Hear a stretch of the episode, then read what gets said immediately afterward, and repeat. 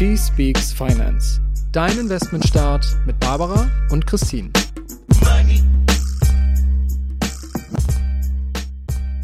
Hi und herzlich willkommen zur zweiten Staffel von She Speaks Finance. Barbara und ich sind zurück aus unserer Mini-Sommerpause und wir freuen uns riesig. Wir haben auch einige kleine neue Updates im Programm. Wie ihr vielleicht ja schon gesehen habt, haben wir ein neues Cover. Freuen wir uns richtig drüber. Und ja, auch sonst haben wir uns schon ganz viele spannende Sachen für neue Folgen überlegt, auf die ihr euch freuen könnt. Und ja, wir haben nämlich auch nicht nur Urlaub gemacht, sondern Barbara war auch noch unterwegs. Und was sie da gemacht hat, kann sie euch vielleicht einmal selber erzählen. Ja, ich hatte ein paar sehr aufregende Tage. Ich war nämlich zum ersten Mal beim Private Banking Kongress in Hamburg. Euch wird das wahrscheinlich nichts sagen, aber das ist ein ganz großes Event in der deutschen Finanzbranche und wir hatten strahlendes Wetter hier in Hamburg und ich war da für She Finance am Start und habe mit ein paar ganz tollen, spannenden Frauen gesprochen für den Podcast. Eine dieser tollen Frauen ist Verena Pauster. Wer sie nicht kennt, oh, sie macht ganz viele verschiedene Sachen. Sie ist digitale Unternehmerin. Sie hat vor kurzem einen Frauenfußballverein übernommen mit mehreren anderen Investorinnen und sie hat auch einen ganz, ganz tollen Podcast zusammen mit Lea Sophie Kramer, Fast and Curious. Und ja, ich hatte die Möglichkeit, mit ihr vor ihrer Keynote zu sprechen und ich habe mich so riesig gefreut, weil sie einfach ein Riesenidol von mir ist und es war sehr aufregend für mich auf jeden Fall. Und hat dann alles gut geklappt, Barbara? Warst du zufrieden danach? naja, ähm, ja, das Gespräch war sehr gut, aber ich habe mich ja vorbereitet wie verrückt, weil ich wirklich, ich wollte wirklich ein tolles Gespräch mit ihr haben und ich wollte ihr auch kluge Fragen stellen. Ich konnte mir ja zehn Minuten lang überlegen, was ich sie frage. Und dann fange ich so an und in dem Moment, als ich so sage, so ja, sie hat auch mit Lia Sophie Kramer den Podcast, fällt mir dieser Name nicht mehr ein.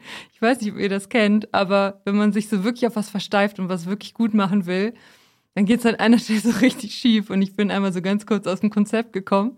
Ich habe dann auch so blöd gekichert so und aber sie war eigentlich sehr nett und hat das mit Humor genommen und äh, danach ging es dann gut weiter. Aber in dem Moment war mir das furchtbar peinlich. Ähm, aber ja, ich, so kleine Sachen passieren halt und ähm, ist ja ist sehr gut ausgegangen. Ich glaube, das kennen auch viele gerade so aus mündlichen Prüfungen. Ich kann mich ja noch erinnern an mein Geschichtsabi. Da ist auch genau das Thema drangekommen, auf das ich mich die meiste Zeit vorbereitet hatte. Und in dem Moment ist mir in irgendwie fünf Minuten einfach überhaupt nichts dazu eingefallen. Also ich meine, man hatte ja mal erst diesen Zettel bekommen mit diesem schriftlichen Teil und dann konnte man ja zum Glück nochmal überlegen. Und dann, als ich das dann wirklich erzählen musste, dann ging es auch wieder. Aber deswegen kann ich das voll nachempfinden. Ja, aber es war so absurd, weil ich habe kurz vorher gesagt, ich bin ein Riesenfan von eurem Podcast. und dann fällt mir dieser Name nicht ein. Das war schon echt ein bisschen super blöd. Aber naja, sie hat es, wie gesagt, mit Humor genommen. Und ähm, ja, ich bin ganz kurz im Erdboden versunken, bin dann aber wieder aus dem Loch rausgekommen. Und es war dann echt ein cooles Gespräch. Hat Spaß gemacht. Ja, ich bin jetzt auf jeden Fall sehr neugierig und ich würde sagen, wir hören dann einfach mal rein, ne, was du da so erlebt hast.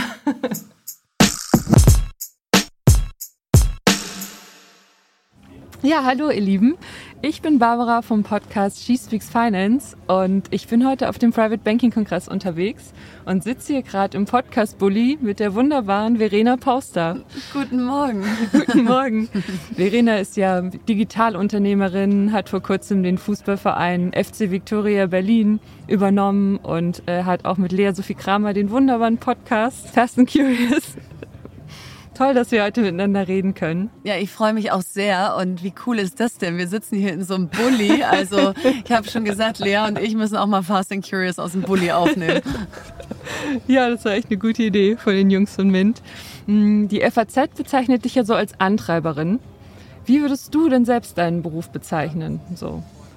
Also manchmal denke ich, ich bin so ein bisschen schizophrene Persönlichkeit derart, dass ich so viele Leben irgendwie in meinem Leben habe, dass ich phasenweise gar nicht so genau weiß, wer bin ich und wenn ja, wie viele. Und deswegen mag ich den Begriff Antreiberin eigentlich, weil den kannst du halt auf ziemlich viel übertragen. Also sei es auf digitale Bildung, was mein Herzensthema ist, sei es auf das Thema Finanzbildung, also wie bringen wir vor allen Dingen auch Kindern, aber auch Frauen Finanzen und die Finanzszene derart mhm. näher, dass sie was damit anfangen können. Und wie kann man dann auch mal so ein Fußballprojekt starten, ohne dass jemand sagt, wieso das denn? Naja, weil ich halt Antreiberin bin. Ja, sehr schön. Das passt ja dann auch alles Das passt zusammen. dann irgendwie immer. Mhm. Es ist die Klammer dann so für alles, was ich mache. Ja, und was ich auch bei so erfolgreichen Menschen immer so spannend finde, was wolltest du eigentlich als Kind mal werden? Ich war ziemlich größenwahnsinnig als Kind. Also ich äh, habe immer in Poesiealben Olympiasiegerin angegeben, ähm, mit wechselnden Disziplinen, je nach Tagesform. Äh, ich war meilenweit davon entfernt, das jemals werden zu können, aber ich hatte immer so dieses Gefühl, das wäre so das Größte, was du in deinem Leben werden kannst. So, hat nicht ganz geklappt, aber ähm, schon immer war mir irgendwie klar, ich will Unternehmerin sein, ich will gründen, ich will mein eigenes Ding machen, ich will nicht irgendwie äh, um Erlaubnis bitten, sondern lieber hinterher um Vergebung. Also deswegen, das war schon immer so der rote Faden. Und ähm, du hast ja so eine ganz große Karriere hingelegt schon. Ähm, hattest du so einen konkreten Plan? Du sagtest, du wolltest unbedingt Unternehmerin werden, aber hattest du so einen Karriereplan, den du so Step by Step äh, abgearbeitet hast oder hat sich vieles auch so ergeben für dich? Also als ich Abi gemacht habe, da hieß es immer noch so, so, und jetzt brauchst du einen roten Faden. Jetzt musst du dir überlegen, was studierst du und was willst du werden und dann muss das aufeinander aufbauen und stringent sein. Und dann habe ich das also brav so bis 23 oder 24 einigermaßen rote Fadenmäßig gemacht. Hat mir überhaupt keinen Spaß gemacht. Und dann habe ich festgestellt, warte mal, wer sagt eigentlich, dass ein roter Faden geradlinig sein muss? Der kann ja auch irgendwie äh, Kurven legen und schlagen. Mhm. Wer sagt eigentlich, dass ein roter Faden am Ziel ankommt, weil dann musst du es ja schon sehr früh wissen und dann ist ja sozusagen ausgeschaltet, dass auch Zufall, Glück, das schöne englische Wort Serendipity stattfinden mhm. kann. Mhm. Und dann habe ich so mit 24 gesagt, äh, ich äh, leg den roten Faden mal beiseite und nehme so als Leitlinie, wo habe ich Herzblut, wo habe ich auch irgendwie so das entsprechende Fachwissen und dann starte ich da immer wieder neu durch, statt zu sagen, das baut alles aufeinander auf. Hm. Und hast du sonst noch Karrieretipps, die du jetzt der heute, also wenn du noch mal so 20 wärst, die du deinem 20-jährigen Ich so geben würdest? Es gibt den schönen Satz, das Leben wird vorwärts gelebt und rückwärts verstanden. Und das würde ich, glaube ich, Anfang 20-Jährigen raten. Wenn du mhm. versuchst, alles zu rationalisieren vorher, alles irgendwie zu skripten, dann hast du auch die ganze Zeit Misserfolge, weil du irgendwie denkst, ach, das hatte ich doch jetzt anders geplant. Und so ein bisschen mehr sich aufs Leben einlassen, die Augen offen halten, neugierig sein und dann im entscheidenden Moment auch mal den Mut haben zu springen, auch wenn vielleicht noch nicht alle applaudieren. Mhm. Das ist aus meiner Sicht ein guter Tipp, weil wenn du dann so alt bist wie ich, ja, mit 43, dann denkst du so, was habe ich mir da immer für einen Kopf gemacht? Warum habe ich das nicht einfach mal gemacht? Äh, Wäre jetzt auch eigentlich gar nicht so schlimm gewesen. Also mit so ein bisschen Abstand macht es ja dann alles Sinn. Hm. Also deswegen so ein bisschen mehr loslassen, bisschen mehr drauf einlassen und dann entstehen große Dinge. Hm. Ja, das sehe ich auch so für mich. Ich finde so, wenn man Herausforderungen annimmt, dann ist man danach so stolz auf sich und ja. das hilft einfach immer. So. Und du wirst es immer bereuen, es nicht gemacht zu mhm. haben, statt es gemacht zu haben, weil selbst wenn es nicht klappt, hast mhm. du so viel gelernt und hast das Gefühl, ich bin lebendig, ich probiere mich mhm. aus, es passiert was. Also das kann eigentlich gar nicht zurückfeuern. Mhm, das sehe ich auch so. Für mich ist es auch so, also für mich bedeutet auch das Gefühl Erfolg, wenn ich eine Herausforderung erfolgreich bestanden habe. So, und was ist denn für dich Erfolg oder was bedeutet für dich Erfolg? Wann fühlst du dich erfolgreich?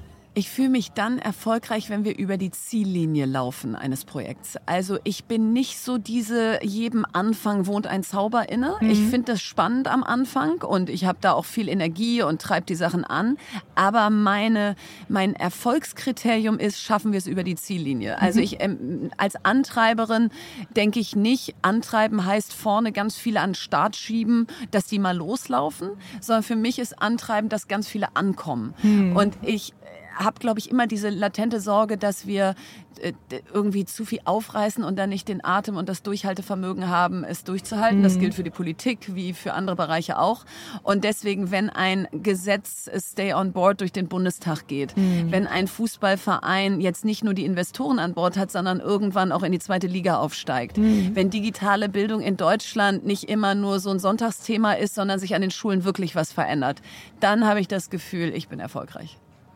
Und hast du momentan so ein Lieblingsprojekt, an dem du arbeitest? Ja, den Fußballverein. Also äh, FC Victoria Berlin ist auch der Name meiner Schwester, ist deswegen eh total positiv konnotiert und ist einfach so ein Herzensprojekt. Mhm. Also wenn ich habe immer schon gewusst, Sport entfacht nochmal so eine extra Leidenschaft, aber mhm. wenn du dann da am Platz stehst und es ist erst die dritte Liga und es ist äh, der Frauenfußball, der ja auch oft belächelt wird, aber wart's mal ab, mhm. was da noch kommt. Also nein, das macht einen Riesenspaß. Das habe ich mir schon fast gedacht, dass du das sagst, weil ja. im Podcast wart, wart ihr ja. Beide ja total begeistert davon. Ja. Bist Nein, du denn, warst du vorher Fußballfan oder? Ich spiele Fußball seit ich fünf Jahre alt bin. Okay. Das heißt, ich bin auf dem Platz groß geworden und, äh, und liebe diesen Sport. Ja. Fan ich, ich, ich bin so äh, irgendwie Nibelungentreue-mäßig verbunden mit Arminia Bielefeld, was auch keiner versteht, aber, ähm, aber es ist jetzt nicht so, als ob ich da ständig im Stadion bin, sondern ich finde diesen Sport einfach toll. Ich fand die EM sagenhaft mhm. jetzt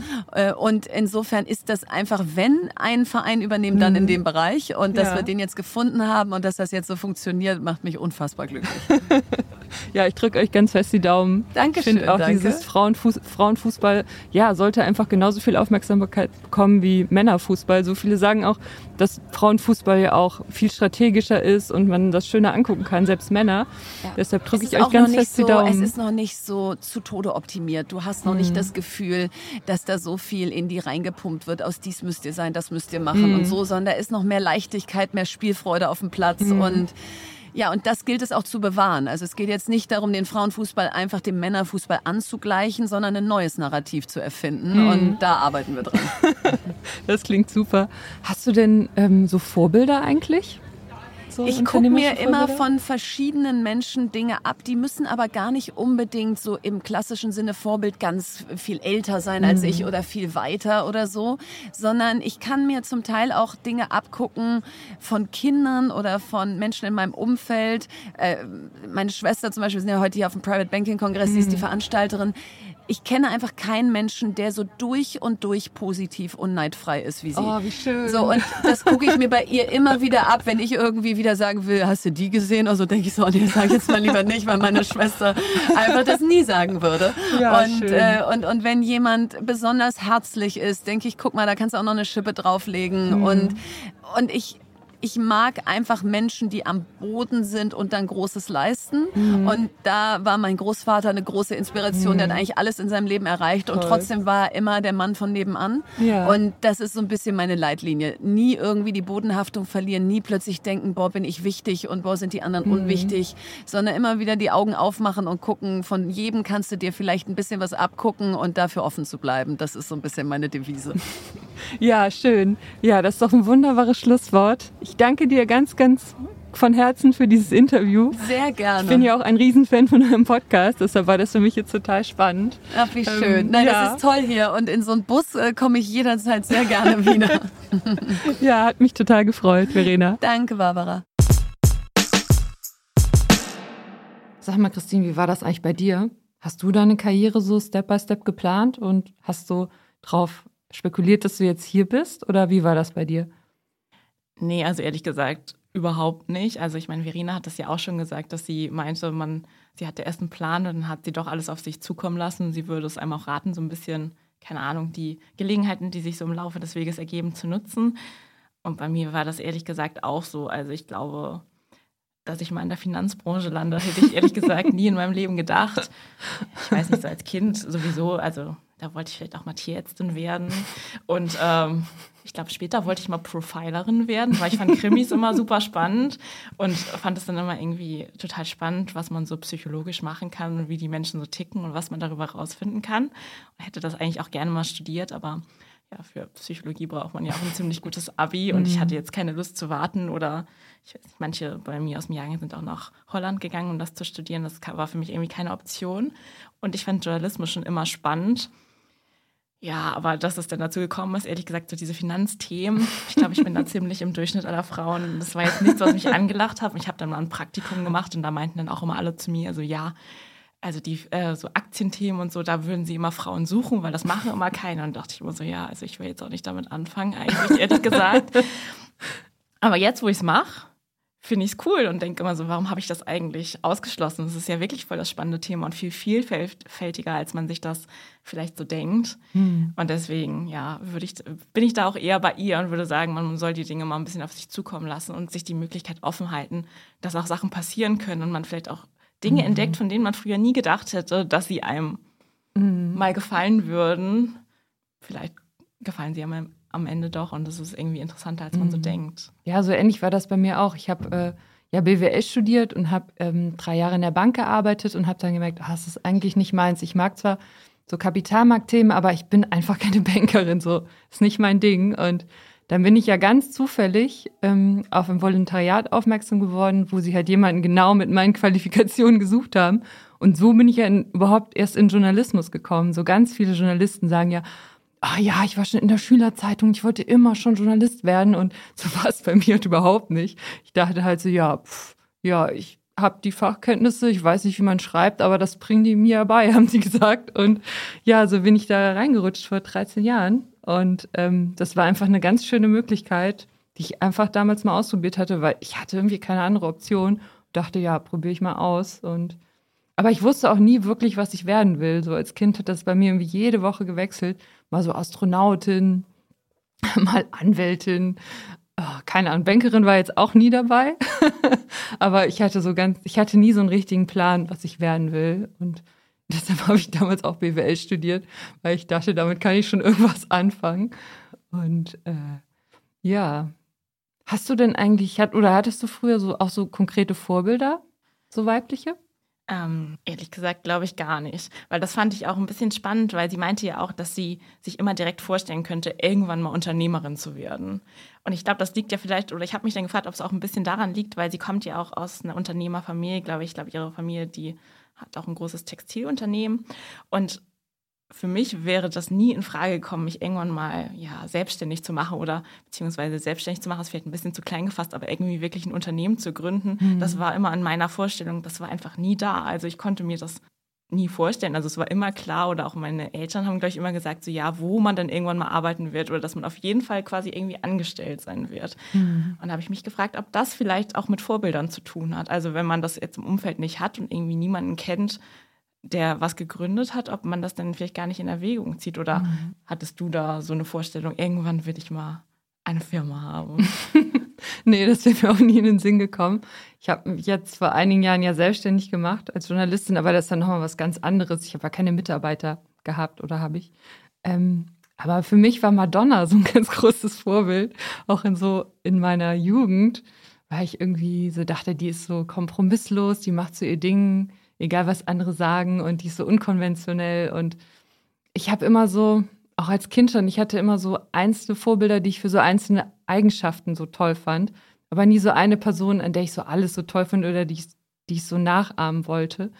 Und ja, ich weiß noch, Madonna war echt so, als ich so 14, 15 war, die fand ich richtig toll, weil die so, ja, so eine starke Frau war, die so ganz anders war, so als alle anderen Popstars. Und die fand ich richtig toll als Frau.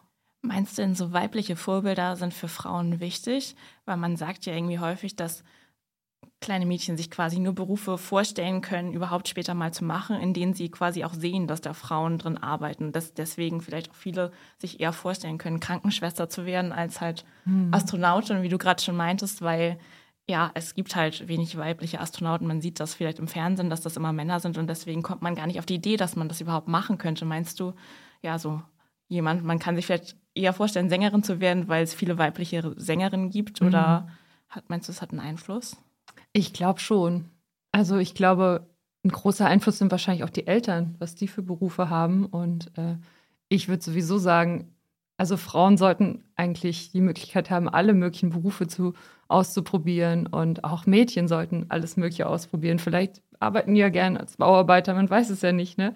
So, wenn, auch wenn man sich das erstmal gar nicht so richtig vorstellen kann oder wir uns nicht so richtig vorstellen können. Aber ich finde es schon wichtig, dass man als Frau auch weibliche Vorbilder hat, die so ihren Weg gehen. Ich glaube, das, das war so das, was mich bei Madonna so ähm, begeistert hat oder was ich da so drin gesehen habe, dass sie einfach so macht, was sie will. Und ähm, auch wenn die Leute das jetzt nicht so toll finden oder sie damit aneckt, ja, dass sie aber weiß, wer sie ist und dass es auch ja, dass es deshalb richtig ist. Und ja, solche Dinge bewundere ich an Frauen so. Ja, das kann ich dann aber auch wieder gut verstehen, weil mir fällt es irgendwie schwer, das so auf eine Person zu begrenzen und jetzt sagen, das hm. ist mein Vorbild. Aber Verena Pauster hatte ja auch erzählt, dass sie es immer gut findet, wenn Leute bodenständig sind, aber trotzdem Großes erreichen, dass mhm. sie das mhm. immer sehr bewundert oder wenn man immer freundlich ist, auch wenn man den größten Stress hat und nie böse über jemanden redet. Und das kann ich dann schon eher nachempfinden, dass es vielleicht auch sowas wie du bei Madonna sagst, dass ich immer in so Geschichten immer Mädchen toll fand, so wie Pipi Langstrumpf oder so, die mhm. Abenteuer erlebt haben und jetzt nicht so das typische Mädchen waren, das mit Puppen spielt und irgendwie ein bisschen, ja, ängstlich ist, sondern dass ich es immer cool fand, wenn die Abenteuer erleben und sich trauen mhm. und rausgehen. Und dass ich da mal dachte, das möchte ich mir irgendwie auch ein bisschen abschauen, dass ich das da schon sagen würde, dass das so Eigenschaften sind, die ich mir dann doch oder die ich finde, dass die ein Vorbild sind, aber mhm. jetzt nicht eine Person konkret. Mhm, ich wollte auch immer gern sein, so wie Momo in Michael Endes Buch. Das fand ich auch so eine ganz tolle, ja, so eine ganz tolle Frau. So ein, also ist ja ein Mädchen.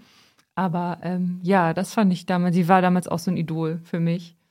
Und ja, ich finde, es ist wichtig, dass es solche Frauen gibt. Und ich war auch total begeistert, mit Verena Pauster zu sprechen, weil sie wirklich, ähm, die ist eine, die hat viel erreicht. Ich meine, die redet mit dem Bundeskanzler über digitale Bildung und dann sitzt sie da neben mir und ich habe die Chance, zehn Minuten mit ihr zu reden und sie ist einfach total nett.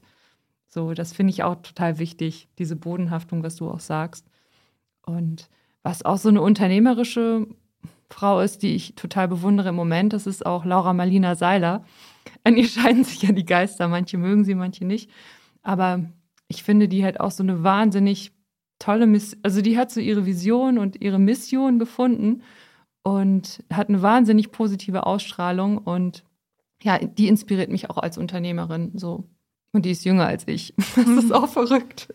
Ja, ich glaube, das ist auch gerade wichtig. Das sind ja schon so Frauen, die vielleicht der Finanzbranche auch mal, noch mal so ein neues Gesicht geben, weil ich glaube, es hat auch viel damit zu tun, dass man sich Finanzen immer so langweilig vorstellt, dass es immer sehr ja alles seriös ist und da sind, weiß ich nicht, Männer in Anzügen, die das dann alles ja über Zahlen reden und über Statistiken. Und wenn man jetzt auch sieht, was in dieser Branche noch alles möglich ist, dass man ja wie Verena Paus da vielleicht auch in Fußballvereinen investieren kann und dass das auch ein Investment ist und damit zu tun hat mhm. oder Startups oder ja, dass es dann eine unglaublich große Bandbreite gibt in dem Thema und ja, dass das nicht nur Anzugträger sind, dann ist das vielleicht auch spannender für einen und dann können sich da vielleicht auch mehr Leute mit identifizieren und sich vorstellen, auch in den Bereich Finanzen zu gehen, weil es nicht nur langweilig ist. Hm. Ich fand es auch total nett, mit den anderen beiden Frauen, also mit Helene Windischbauer und mit Meda Lazar zu sprechen. Die sind ja jetzt beide auch in der Finanzbranche tätig. Die eine als Portfolio-Managerin und die andere ähm, bei Ostiam, das ist auch ein Asset Manager im Business Development und was die so erzählen von ihrem Alltag.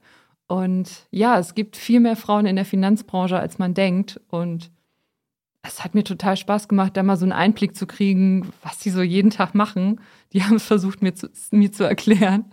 Und ja, die haben auch sehr anspruchsvolle Jobs, aber ähm, ja, haben trotzdem gute Tipps für Einsteiger. Also haben auch trotzdem noch die Bodenhaftung und ja, genau. Ja, und wenn ihr euch jetzt fragt, wer die zwei sind und was die für Tipps für euch parat haben, da haben wir nämlich noch eine kleine Überraschung für euch. Und zwar hört ihr uns jetzt nicht nur alle zwei Wochen, sondern in den Wochen dazwischen gibt es immer noch ein kleines Spezial mit Barbara quasi, mit den beiden Frauen, die sie auch auf dem Private Banking Kongress getroffen und interviewt hat und die ja quasi spannende Insights verraten haben. Und darauf könnt ihr euch dann auf jeden Fall schon mal freuen. Aber nächste Woche haben wir uns erstmal ein ganz praktisches Thema für euch überlegt. Da geht es nämlich um Steuern. Lohnsteuer ist ja auch immer ein großes Thema, auf das viele nicht so richtig viel Lust haben und das ihnen Bauchschmerzen bereitet. Deswegen haben wir da mal mit einer Expertin gesprochen, die ein paar Tipps hat, auf was man da beachten wollte, was man angeben kann und warum das Ganze vielleicht gar nicht so dramatisch ist, wie man sich das so vorstellt.